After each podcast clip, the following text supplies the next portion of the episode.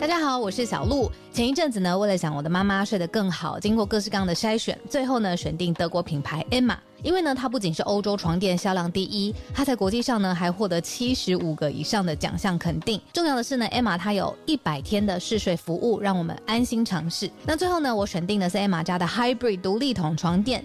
试躺之后呢，我就给它一个 hashtag 叫做云朵般，因为呢这一款床垫它有很强的包覆感，所以躺进去之后就像被云朵包住一样，很舒服，很有安全感。另外呢，这一款床垫的透气度也很好，外层呢有一个布套，它是可以拆下来清洗的。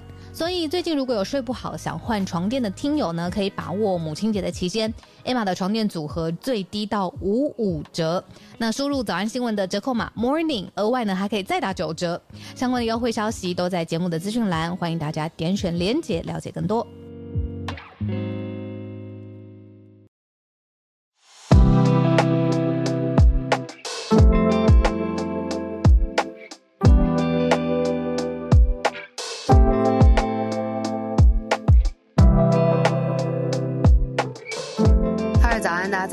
大家来到今天一月十六号星期一的全球串联早安新闻。嗨，大家早。好，过年前最后一个工作周。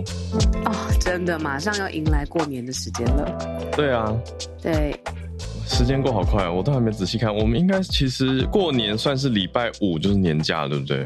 嗯，好像是先放一天，然后再迎来除夕。我来现在赶快速速的看一下。对对，没错，星期六是除夕，大家吃年夜饭的时间，然后二十号就是星期五的时间，已经开始放假了。哇哦！因为聊天室已经有有听友在问了，所以我想说，嗯，我们刚好来确认一下。那我们都是跟大家一起放。对呀，所以我们是倒数四天跟大家一起串联。对对，然后连假会休息，然后在连假大家开回来，然后大家开市。开工的时候，我们也上工，这样。你觉得过年要冷才有年味吗？我觉得要非常冷。是要多冷？我觉得今天已经太冷了。要冷在就是大家会想窝在一起，然后什么事都不做，就好好吃饭、聊天、打打牌，有没有这种？太冷了。这个是我对过年的想象跟经验。这样。你是什么时候回来？因为我要问，我问这个是因为大概台北是礼拜六的时候，大家还在吵，就是呃，好像礼拜五看气象说什么礼拜六会天气蛮热的，可是又同时就是两家气象看起来好像互相矛盾，一家写说会很热，一家写说会暴降十三度，结果呢？结果两个都发生了，白天非常热，白天像夏天。然后晚上暴降十三度啊，晚上超冷。我我在台北就是礼拜六傍晚被冷到，嗯嗯，然后就赶快躲回家。看完一个节目，然后走出摄影棚，就 怎么外面比摄影棚还冷，然后就赶快回家。冷到现在，气象没有什么好吵的，对不对？对，就是何时发生而已。对，科技越来越精准。有有，我我听说就是啊，台北的天气多变化。嗯，对呀，嗯嗯嗯。好，没错，所以，而且那聊天室这么多人都说什么呃，只要不要下雨就好了。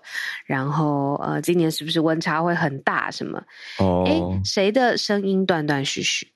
叶老师有提醒我们哦，再帮我们听听看哦，大家好会担心嗯。我刚刚啊，在那个我们的标题上面看到我们少了一个字，不过我觉得还是不影响理解。我觉得，因为大家可能已经被早安新闻训练的很好了，就是有限的字数里面可以看到精准的意思，这样子。你有看到吗？第三题。哦哦哦哦哦，不影响，不影响，对啊。好，没问题。我们上架的时候会再调整。对，哎，看看高雄，高雄昨天白天还开冷气给狗吹，今天早上就穿外套了。哦，高雄也凉了。哦，那很特别。好，对呀，反正就是要请大家多多注意今年的温差，嗯，真的变化蛮大的。嗯嗯嗯嗯嗯。好，那。我们今天好像没有特别选到什么社群题，嗯，因为是新闻，其实，在周末的时候资讯量也蛮大的。那不如我们就来看看今天选择的四题，跟大家是要聊些什么？嗯，好，嗯，哦，今天四题第一题还蛮蛮重的，第一题就跟大家讲一下，我们看到尼泊尔，应该说周末期间看到新闻标题跳出来，真的还是会心头一惊。就是呢，尼泊尔出现了一个很严重的空难，嗯，这个是我们今天看到第一题哦，嗯，有一个坠机事件是三十年来最重大、最惨重的一个空难。那我们来跟大家讲一下这件事。那接下来第二题则是美国跟中国之间的晶片战持续的对决嘛？那持续对决当中，有媒体应该说国际知名媒体 BBC 就有一个报道讲到说，美国现在还是占上风。好，那 BBC 是怎么判断的呢？怎么看这件事情呢？中国也是急起直追啊。嗯，就以半导体发展技术来说的话，中国当然没有不是最早先开始做的。中国讲芯片嘛，嗯，台湾习惯讲晶片。那这两个两者之间的这个对决状态，我们以 BBC 这个报道来做一个嗯，算年前的整理。第三题则是刚刚讲到的这个标题关键字呢，我们看到的是二零二二年中国的经济成长。嗯，预估现在抓起来就是去年的啦，啊，可能会下看到百分之二点八，那恐怕会是五十年来次低，就是这五十年来第二差的表现。对，没错，次低。嗯嗯嗯，所所以最后一题则是日本，日本的防疫政策现在应该说我们看到了两样情，就是在民间其实有人认为疫情再起。嗯，这个呃，就是担心非常多的担忧，但是同时，日本的政府对外发表的消息是说，现在准备要把 COVID 降级到跟流感同等级。那降级，大家会比较关注的是，那政策到底有什么变化呢？可能今年春天其实快来了嘛，就要实施的是说，室内可能会不用戴口罩哦，这个算是走在蛮前面的吧。我们来看一下综合的各方的状态，因为像我自己，我最近在学日文嘛，嗯，那我就有找到几个语言交换的朋友，嗯，就是住在就透过网络找到网，甚至是在日本的陌生人哦，嗯，我我就开始用英文、中文，哎，我好像主要用英文，然后跟他们交换日文，那那他们就有跟我提到，就是新白的，就是会担忧，然后我就说，哎，担忧什么事情？他们就讲说会担忧这个。疫情就是 corona，那我就想说，哎，怎么还会担心？那就民间就是讲说，嗯，因为这个语言交换的朋友他是做呃工地监工相关的工作，他是电机的工程师，所以他就说还是蛮担心会影响到收入啊、工作啊，因为就没办法去工地现场等等等。嗯，哦，所以民间的担忧是有的，但是政府同时就在说，哎，要降级，那到底是如何？我们一起来看。好，好，那先讲到尼泊尔这个坠机的事件。嗯，是不幸的消息。那发生在昨天的上午，呃，是尼泊尔的这一间航空公司叫雪人，就耶里的这一间雪人航空公司，它是呢从一个叫加德满都的地方起飞，然后要飞往博克拉。那中间呢，它在两座山的中间发生了坠机的事件。那这件事情。为什么特别强调？是因为坠机地点发生在这里的时候，搜救人员会比较难进去展开他们的作业。那果真当时机上载有七十二人左右，那还有就是机组人员哈、工作人员等等。那截至到昨天晚上，嗯，因为昨天晚上都还有外电的这个消息持续的在编译当中。那一直到昨天晚上八点钟，呃，说目前已知道是六十八人罹难。那这个事件呢，是三十年。年来，就是在尼泊尔这个地方罹难人数最多的空难事件，那也是从呃尼泊尔一九九二年以来死亡人数最多的一起，所以非常不幸的消息。那但是大家提到尼泊尔的时候，就会想到说，哎，好像不是这一起而已，就是过去好像有蛮多起的不幸的呃罹难跟空难的事件都有关系。呃，的确，因为在大家可能最有印象的时候，就是一九九二年，那是最多人次的时候，是巴基斯坦国际航空公司是一个 A 三零零的客机，也是在接近加德满都的时候坠毁在山头，所以当时是一百六十七人罹难。嗯，对，呃，根据资料整理，在过去的三十年有发生过二十七起。嗯。嗯，其实比例是很高的。对啊，一年多就有一起的空难的事件。那这是尼泊尔，我们比较少来聊到尼泊尔这个地方。那呃，而且重点是这一次就是在搜救过程还在持续当中的时候，是发生说机上还有外国人。那所以现在总理已经特别成立了调查的小组，做四十五天之后要给出一个正式的报告，然后来确定这件事情的发生啊、搜救啊各个工作的环节。嗯嗯，甚至有一个嗯，应该要怎么说呢？欧盟这边的欧盟面的消息，欧盟其实跟呃十年前开始就有提出一个禁令，是以安全为原因，就是禁止尼泊尔的航空业者进入到欧盟的领空。嗯，是有这样子已经执行了十年的规定的。对。那发生之后呢？就是现在迎来周一嘛。那在尼泊尔当地是全国哀悼，然后同时刚才我说总理要下令调查这样子。那现在目前可以归因，可能有一部分的原因就是气候比较恶劣，但是这个是对比较嗯特别。现在就已经特别先提出来的嘛，就不是完整的调查事故报告这样子。是是是，对。那有媒体也掌握到一件跟台湾有关的事情，是其实二零一五年基隆河有一个空难。嗯，那这一次这个尼泊尔坠机的这个机型，是不是跟这个二零一五年基隆河空难同机型？有媒体做了一个比较，这样子，就是它是一个呃雪人航空直飞的机型，就这一次 ATR 七二。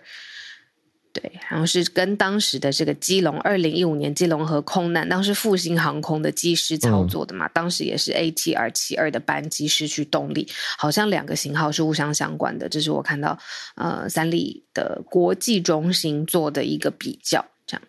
嗯嗯嗯嗯，ATR 七二哦，这是这个直飞的机型。对。班机的型号这样子，好，那我觉得还可以最后再补充一下，就是说尼泊尔这个地方，它其实呃，我们可以看到它的地方这个地区到底在哪里？它的全名叫做尼泊尔联邦民主共和国，就是在呃。南亚算南亚，喜马拉雅山脉的一个地区内陆的国家，然后它的北边就是跟中国整个连在一起，那其他三面是跟印度连在一起的，然后呃跟孟加拉非常孟加拉国非常非常的近，这样子。那它的人口排名是在大概两千九百多万，嗯，没错，对啊，对。那根据一个常常大家用来追踪。航班的网站叫做 Flight Radar，Flight Radar Twenty Four 里面显示的资料，这一架失事的飞机机龄是十五年。不过，根据这个网站资料到底准不准确，我觉得好像还有待商榷。而且，这个事件也还在调查当中。总之，以上是我们先看到目前的这个状态。嗯，不过资讯来源其实有一些，我觉得都还要再再确认。比如说有。报道写说这是哦，OK，好，没错，这是 ATR 七二。那 ATR 七二是 Airbus 空中巴士跟意大利的一家公司叫做 Leonardo 这两家公司合资企业生产制造出来的，嗯，双双这个叫双涡螺旋桨发动机，嗯，好。哎，我们真的是有网友，真的是我们的朋友在聊天室补充哦，帮我们完善这个资讯。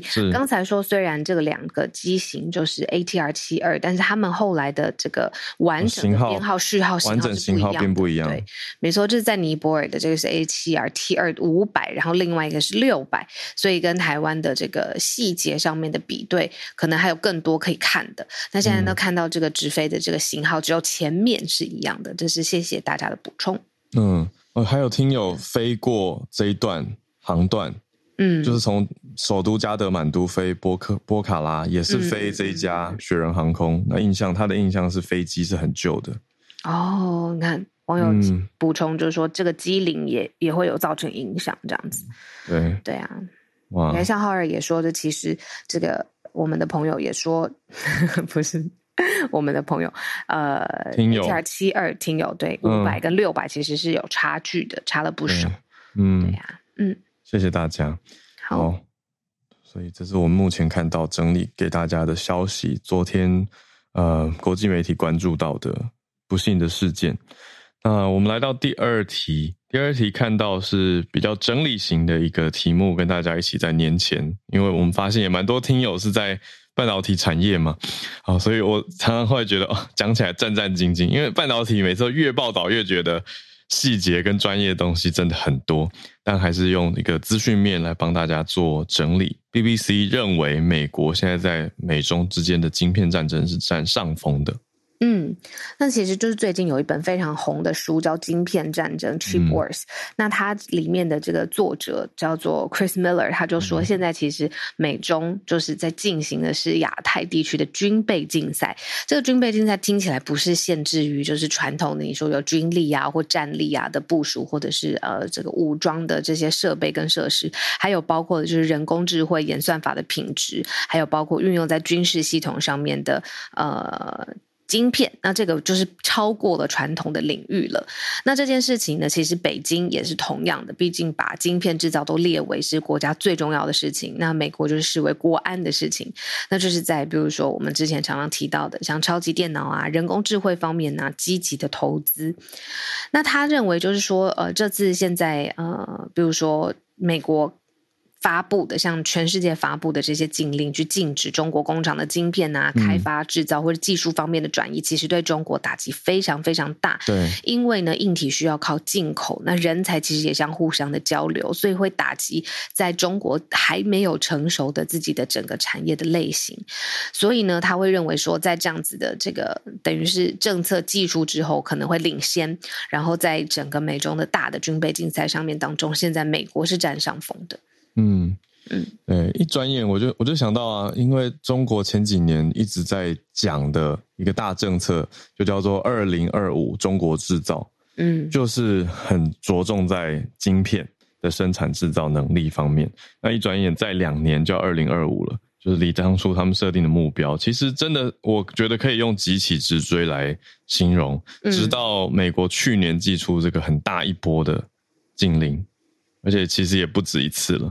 嗯，对，所以现在呈现出来的冲击是真的很大的，也是大家现在主要的关注点。特别是去年十月的这个出口管制令，嗯，就真的影响很多，因为很多企业它已经实际上没办法把有美国技术的晶片，嗯，卖卖到中国，或者是晶片制造的设备啊，还有软体，对它它进的是很多的面向，嗯，还要进到软体。我觉得可以举一个最简单的例子，比如说美国之音，它就有报道，就是说华为这个手机的大厂商，它如果晶片用完了，但是现在又有美方的这个晶片禁禁令，它如果晶片整个用完了之后，它很可能整个智慧型手机的市场它是必须要退出的，这个这个影响就这么的直接。然后再来供应商的人才、技术全部撤离中国，那它的影响其实也不是只有中国而已，而是。遍布于全球当中，但是就是因为这个禁令已经先发生，而且是实施当中嘛，那美方就在这个地方占领了一个先机，所以这个是呃对于中国来说是一个很大的冲击，但是对美方来说是是一个一个利空的消息，呃利多的这个消息。嗯，我觉得美国这次这个禁令很明显的出口管制令，真的是很明白白的掐住。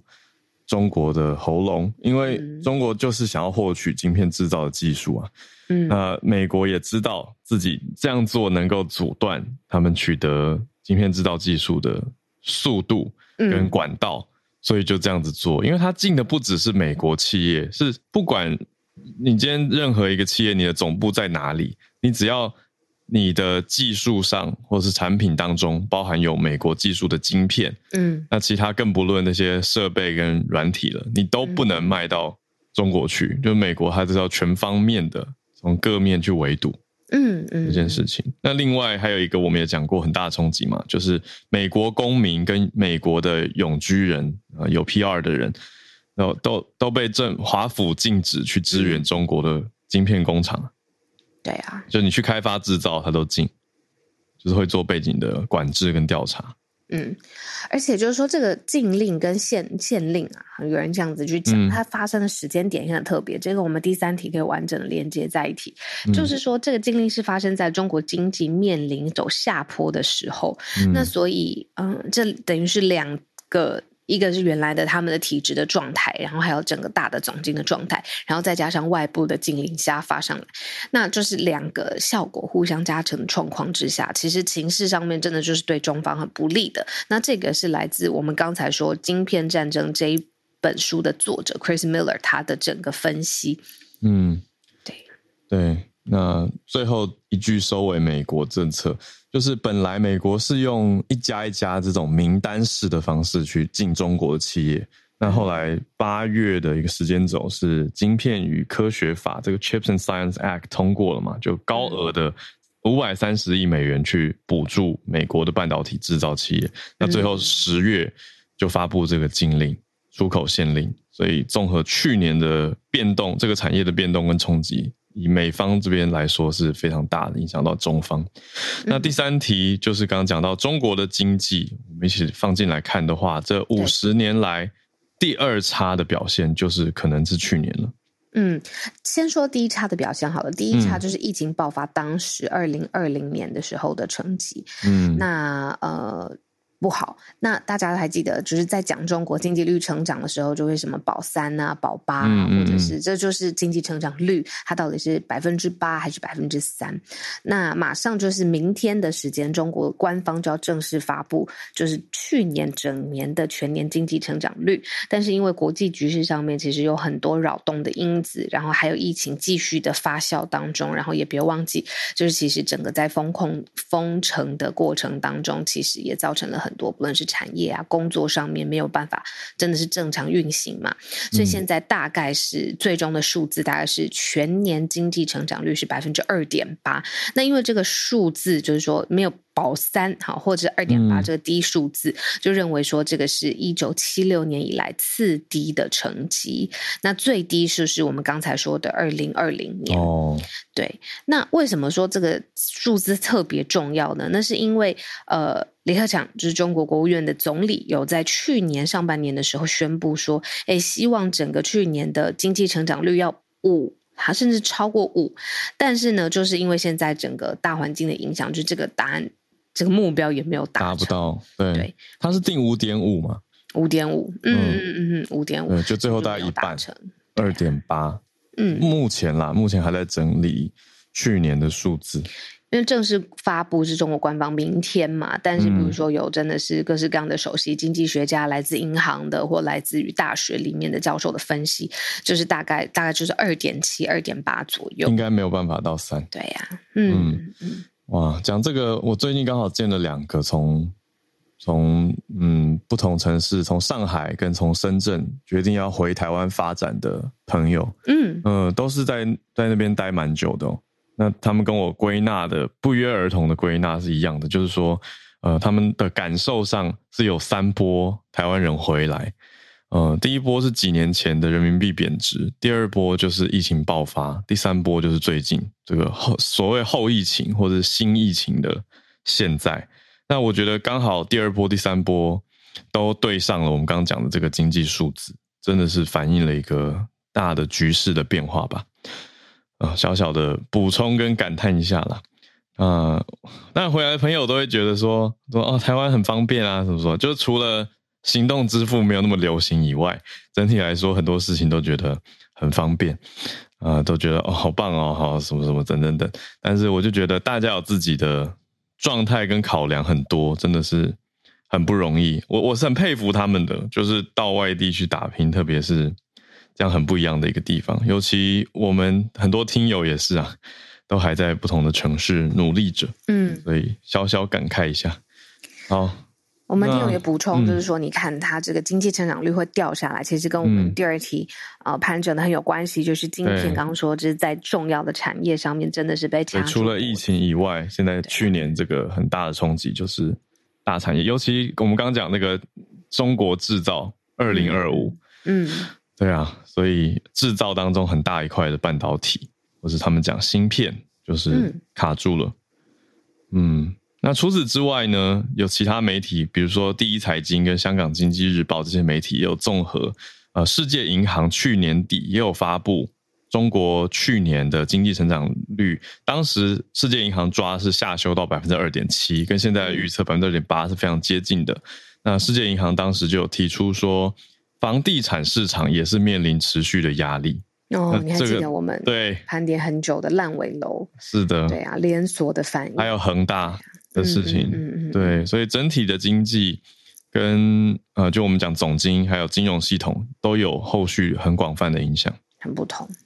对，那这个是我们去理解中国现在整个作为一个嗯跟美国对抗的强权，然后它的经济发展的其中的一个面向。嗯。好，我们来到最后一题，继续关注刚刚有讲到的关键词，叫做疫情。嗯，日本据说现在已经非常多呃台湾人了。那现可是我这个就聊一聊这个防疫吧，还有我们听友也很多在那边。对，因为现在政府在想说，这个是不是要把 COVID nineteen 的这个防疫的等级降级，让它呢就是跟流行感冒、流感是一样的，然后去修改它的防疫指引。那具体上面来说，就是在室内，其实基本上你不需要戴口罩了。那现在大家就是在想说这件事情有没有可能发生？但是现在好像已经有时间点了，正在商议的时候说最快春季的时候就会发生了。那这是日本共同社的报道，就是说现在在探讨，你除了有症状之外，其实你是不是基本上大众的人在现在室外、室内基本上都不需要戴口罩的方案，也就是降低对它的警戒跟相关的应变的措施，这样。那在他们呃呃，在日本的定位当中，就是传染病法当中，呃，流行感冒是第五类。那他们现在想说，COVID nineteen 是不是也应该也改为第五类，跟其他传染病相同程度？所以你不会特别为了流感要全国的人室内室外，尤其是室内戴口罩嘛？那现在如果 COVID nineteen 在第五类的状况之下的话，那最快今年春季就是规定不需要戴了。哇，对，这是共同社这边掌握到的日本政府方的所谓消息人士透露出来的政府的态度跟内部的一些严拟的角度。不过同时间，我们也看到，嗯，我看到这是哪一个媒体？这个是读卖新闻这边在报道的。还有根据对日本内部的调查，境内的调查，还是有百分之八十四的大众对于。疫情扩大感到不安，因为最最近日本这个要算起来的话是第八波的 COVID 疫情，而且这一次呈现出来的死亡病例增加很多，大多都是九呃九成都是七十岁以上的年长者，所以这对日本的民众跟民间的冲击还是很大跟很担忧的。嗯，所以综合下来，还是有这些担心存在。可是你说政府方又在想要怎么样去？你知道，因为担心主要是长辈吧，就是会担心长辈的安危。因为看了这个数字呈现出来，就是蛮多长辈有状态。嗯嗯，所以一定会担心的。可是同时，非长辈，你说青壮年又有很多的经济活动或者是商业活动在。在延续着，或者重新开发、重新开放，正在努力中。嗯，所以有点矛盾，看起来好像矛盾，可是实质实质上是有需要的。对啊，而且就是也是给这个嗯更多的旅客，因为像国际上面到日本的人真的蛮多的。嗯，那其实那个适应跟呃防疫的指引也需要更呃清楚明确，那也是符合现在更多的国际上面的潮流，然后呃趋势，然后也是跟当。当地的状况要互相呼应，所以政府在做了一个嗯重新的评估跟调整吧，看起来是这样子。嗯，对。那刚刚讲的民调是 NHK 做的民调。另外，我觉得补充一个值得关注的消息是，刚刚讲到的呃这些年长者感染，有去年十一月到现在算下来，有六成多是机构内的群聚感染。那有工位的学者提醒说，这个是要特别注意的，就是这些嗯。照护中心的防疫状态，嗯，要要更多的加强，嗯。嗯，对呀，好，这个评估就看他们正式发布的状况，我们是。继续来跟早安新闻的大家来继续 update，嗯，那现在时间刚好呃一半的时间，八点三十一分，嗯，我们继续邀请大家可以上来，今天跟我们互相串联，好。谢谢大家，已经有几位听友举手了，谢谢大家已经都准备好消息，愿意来跟我们分享，谢谢持续的跟我们串联到农历年嘛。好，来邀请几位听友上台。我看到孔医师今天也来了，来，我先邀请朱小汉。Hello，Howard，Hello，小鹿，大家早安。对，嗯，这条消息是来自牙买加，呃，牙买加今天破获了一起毒品走私案件，那一共缴获了超过一点五公吨，也就是呃一千五百公斤的骨科碱，台湾的翻译应该是骨科碱吧，cocaine，嗯，对。还 好，还好选对了 啊！对啊，这个骨科碱啊，价值有八千万美元，大概也就是二十四亿新台币，是这个是啊，就是牙买加历史上啊最大的一次毒品走私案。那是在一个集装箱里找到的，都已经分装好的这些骨科碱，对，货柜。哎，你骨你骨科碱本来习惯讲什么？呃，可卡因 （cocaine） 就是中国是直接 OK OK，对对对对，就是货柜里面，对，嗯，对，在在货柜在货对在货柜里面找到的，嗯，那。那这个就是这这梅卡，它其实算是一个，就是就走私毒品来看，它其实算是一个中转站，因为就是从南美进来的毒品，通常来说先要到加勒比海，然后再流入北美或者是欧洲市场。呃，所以现在在这个就是这梅卡拦住这么大的这个一份毒品，那相信会对这个北美还有这个欧洲的地下市场造成很重的冲击。那这个当然也是缉毒所的一次大的胜利。那 cocaine 它其实最早源自于一种就是。南美洲的植物叫这个 coca，它是叶子的。这个 coca 叶子当中成分就是当地的原住民会咀嚼这种叶子，因为这种就是 cocaine 微剂量的话有一定的镇痛的效果。然后后来是在一八六零年前后，欧洲的化学家。从里面提取出来了纯度比较高的骨科碱，那现在就是骨科碱在某一些情况下微剂量的还有在作为药用，比如说镇痛剂之类的啊，但因为它的成瘾性太强，副作用太大，呃，所以基本上已经被其他的药物所取代。当然了，在这个啊毒品市场，它也是一个非常受欢欢迎的这么一个啊毒品。另外就是啊可口可乐最早的毒品对。另外，可口可乐最早的配方里面其实也是有 cocaine 的啊，不过后来因为发现呃好像伤害太大了也，所以在二十世纪初的时候给拿掉了。嗯，这条新闻就是这样，谢谢。啊，谢谢朱小汉。好，我们继续，因为这今天蛮多我们平常像牙买加，我们真的平常很少讲到这个地方发生的事情，对吧？各种人事、实地、经济、政治的，对啊。谢谢朱小汉的补充。好，我们再连线到 Vegas。因为李长博今天一开始我就看到，嗯，你举手了，对吧？今天要跟我们分享什么呢？早安。是的，哎，早安，大家好，浩儿、小鹿，还有汉超老师和其他主讲人，大家好。呃，我这边要讲的是，呃，这两天，呃，美国的 Mega Million 借到了，然后最好像是应该是历史第二高，一点三五 billion，就是十亿三千五百万。然后，呃，我要说的这个，他公他得奖的得奖的地点，开奖的地方是在美国最最最最东北角又最冷的的缅因州。然后我要讲的其实其实不见得，因为不是要主要讲讲这个缅因州得这个奖，而是在我们拉斯维加斯，我们如果要买乐透彩券的话，我们本周买不到，我们必须去加州或者邻近的亚利桑那州才。Vegas 没有乐透。没有，你们都不知道吧？对不对？是因为赌场已经很多东西可以玩了吗？你讲到，你讲对一半，并不是赌场很多东西可以玩，而是赌场。赌场这些赌业老板禁止乐透进来。哎，可是呃，那个体系是怎么样的？比如说乐透在台湾，我们可以知道它是什么单位啊？比如说开奖的时候会有律师公证啊，然后也会有电视节目正式的呃公告。那不知道在加州或其他地方的体系是不是各自会有不同的系统？这种很有名的是 Powerball 嘛？那这可是李长博讲的是 Mega Millions 是另外一个。另外一个，嗯，全全美连锁的这个两大最大，那他们好像是有一个电视公开抽奖，那地确切地点我不确定，那只是说对我们对我们 Vegas 的人来说，我们买不到，因为赌场禁止。赌场为什么禁止？因为你要知道，在美国，譬如说他们加州要能够哦捞那个这种呃 Powerball 或者是这个 Mega m e 的地方，通常在哪里？譬如说小七，譬如说加油站的那个商店、便利商店，然后譬如啊。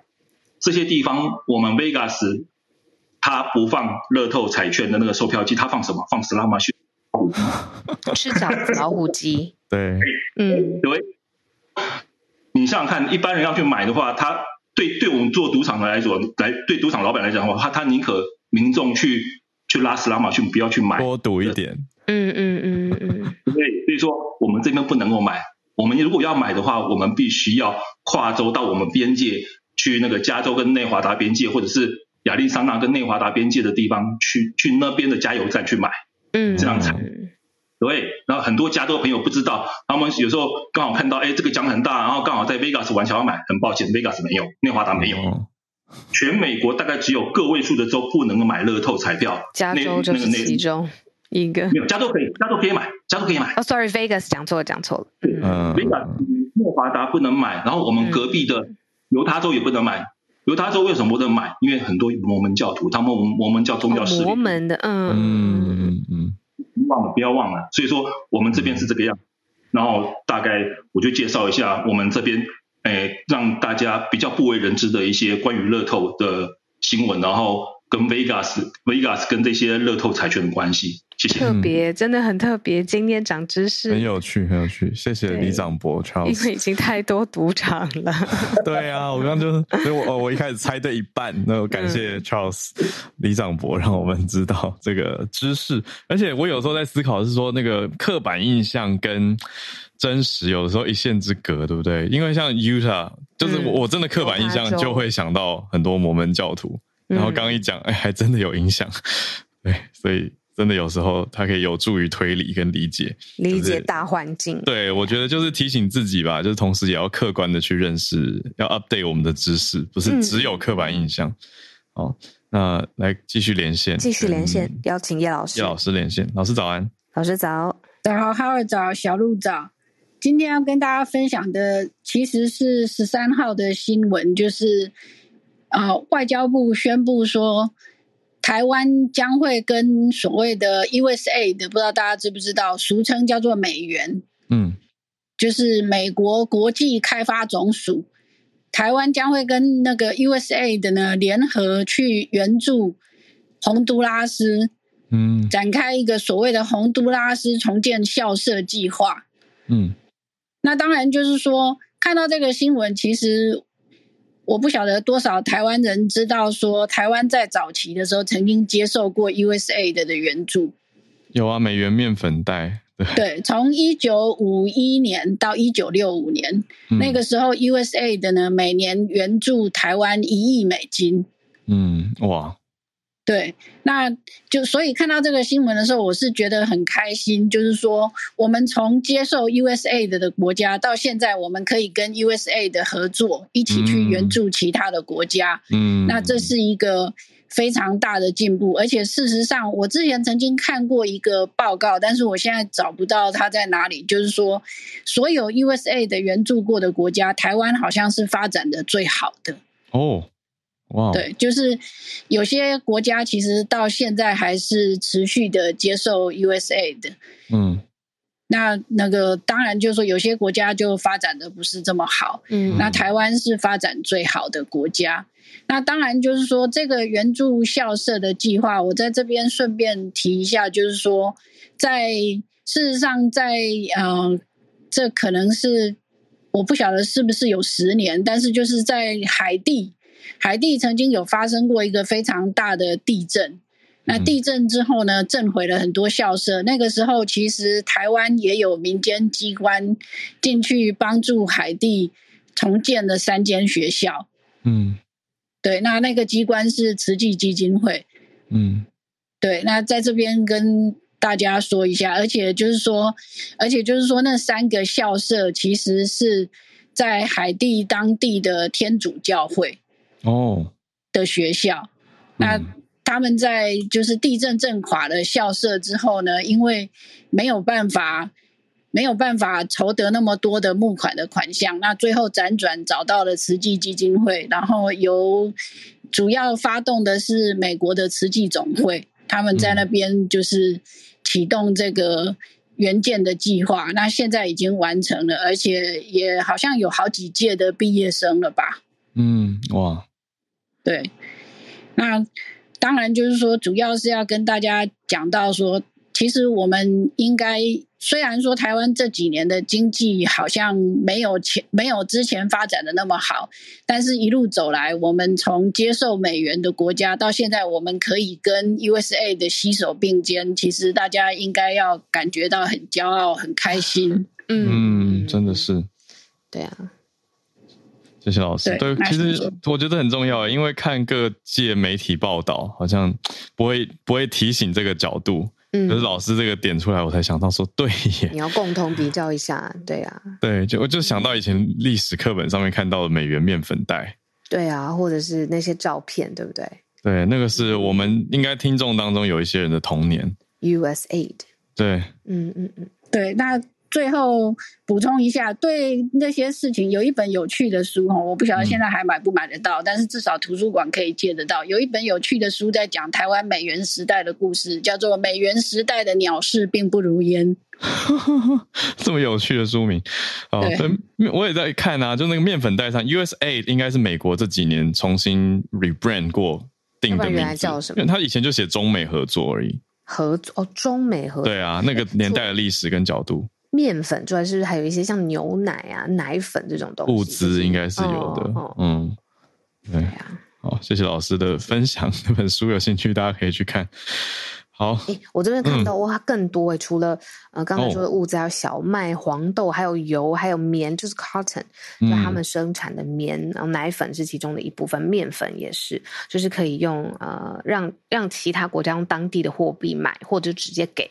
这样子，这是当时的一些时代背景，然后不同的国家不同的作业的方法。这样嗯，对呀，嗯，谢谢老师。哦，对，重点是面粉袋被拿去做成内裤了，是 台湾人第一代的内裤，一九五零年代的内裤。好，那个时候我们都是在历史书上看到。那我们听友 Dusty 说，哎，他的小学有一排建筑物是美元教室，是美国资助，然后资金盖的这个校舍。嗯，超酷，嗯。哇，做文创，信奇老师说有用面面粉袋在做文创，嗯，是大家共同一阵子的一一一部分时间的生活回忆，这样，嗯。嗯，好，谢谢老师，谢谢老师。好久没有看到的孔医师今天回来跟我们连线了。嗯，那孔医师特别，我猜是要针对日本这件事情吗？是吗？医师早，我也是这样猜。医师早安，早安，好，嗨。呃，日本要讨论传染病要不要降阶这件事，嗯，有一阵子了。那去年十一月、十二月其实就已经有。那他们本来就是说过完年之后再看当时感染的状况，那开始讨论。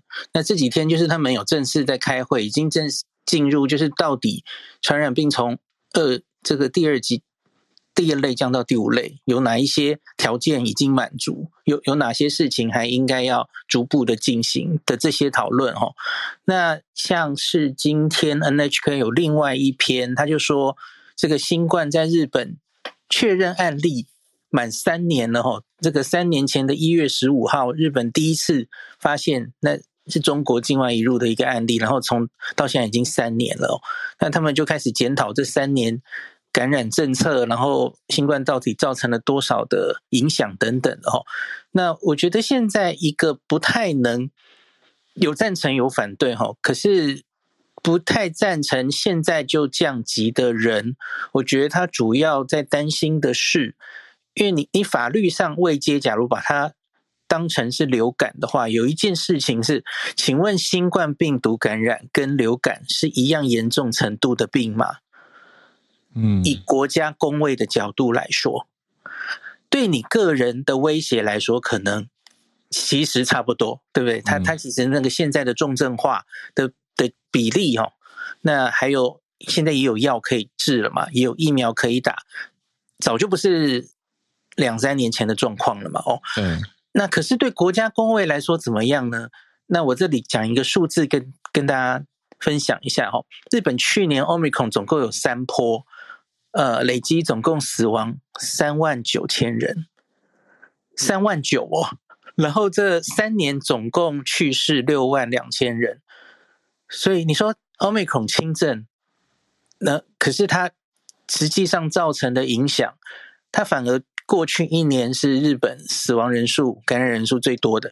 那当然也不能这样说，因为就因为欧米孔轻症化，去年日本是开放的一年嘛，它开始慢慢放开了很多措施。防疫措施，那甚至到今年刚刚过去的这个日本的，呃，他们过的是新历年嘛，哦，所以他们这个回回家是第一次，三年以来第一次没有任何行动制限，所有的地方政府其实都没有在呼吁啊，今年不要回去看爸妈，晚一点，晚一点，以前都会嘛，哦，可是今年是第一次没有，嗯，那过去一整年也是嘛，哦，上次我去我我回到日本的那个暑假，六十天的那个暑假也是。就是第一次就奖励大家出去旅游等等的哦，那在这样子的放开之下，就是造成了那么多人感染，然后主要是老人家，然后去年接近这个接近四万人死亡，所以刚刚浩伟有提到 NHK 最近去做了一个民意调查，对，你会不会因为新冠疫情扩大而感到忧虑哦，感到担心？嗯。你在这个时候去做，一定是会担心，因为新闻每天都在报。哦，这个十二月底到现在，日本其实是这个是第八波，而且是第八波的最严重的时候。日本从去年底到现在，哈，那个每日通报死亡人数一直创新高。去年底，呃，破四百，第一次破四百，这三年以来，那进入今年甚至破五百了，哈，它还是一直在创新高，所以死亡的高峰目前看起来。正在高峰，不知道什么时候会下来哦。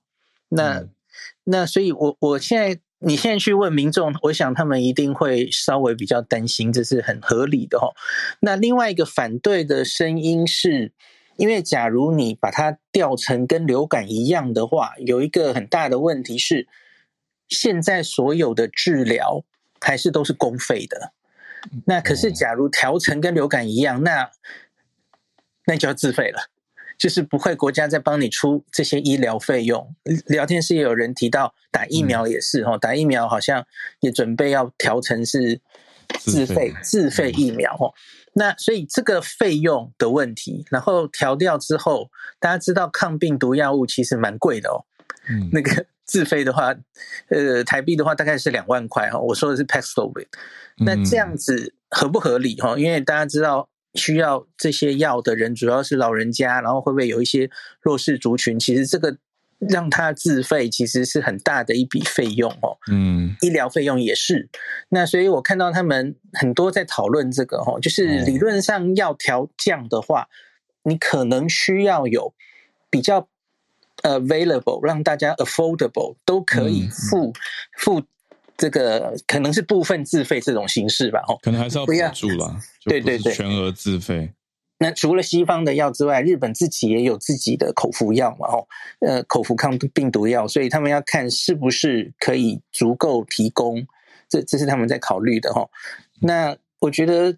日本的专家们多半在强调的是，即使是降级，你不能让民众觉得这个病轻忽，它就是跟流感一样，这不太可能哦。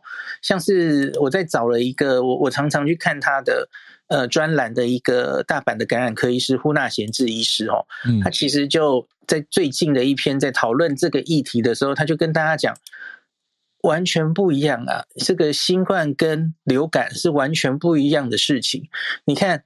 一年可以三万以以上的人死亡，可是流感顶多一年大概数百到数千人死亡，光是这个规模就不一样。然后呢，流感通常只在冬天流行，它是很有季节性的哦。可是新冠是一年四季都在流行，嗯。然后呢，它有一定程度程度的人会有长新冠哦，一定程度的后遗症，这也全部都是医疗负担嘛哦。嗯。那流感几乎没有啊。那所以你你是国家公卫的角度，大概是完全不能把这两个病视为一样的病哦。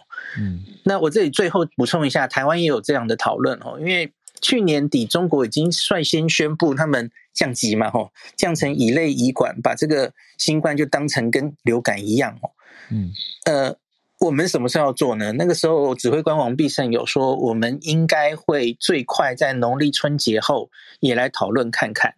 嗯，那我们要看什么呢？我们可能要看这个新闻上写的哦，他说可能要看美国、日本等主要国家，假如都把他们紧急工位事件状态解除的话，那还有看我们国内是不是比较趋近流感化，然后看当时国际的疫情怎么样，我们要看这些东西才决定我们是不是把我们的传染病也降级这样子哦。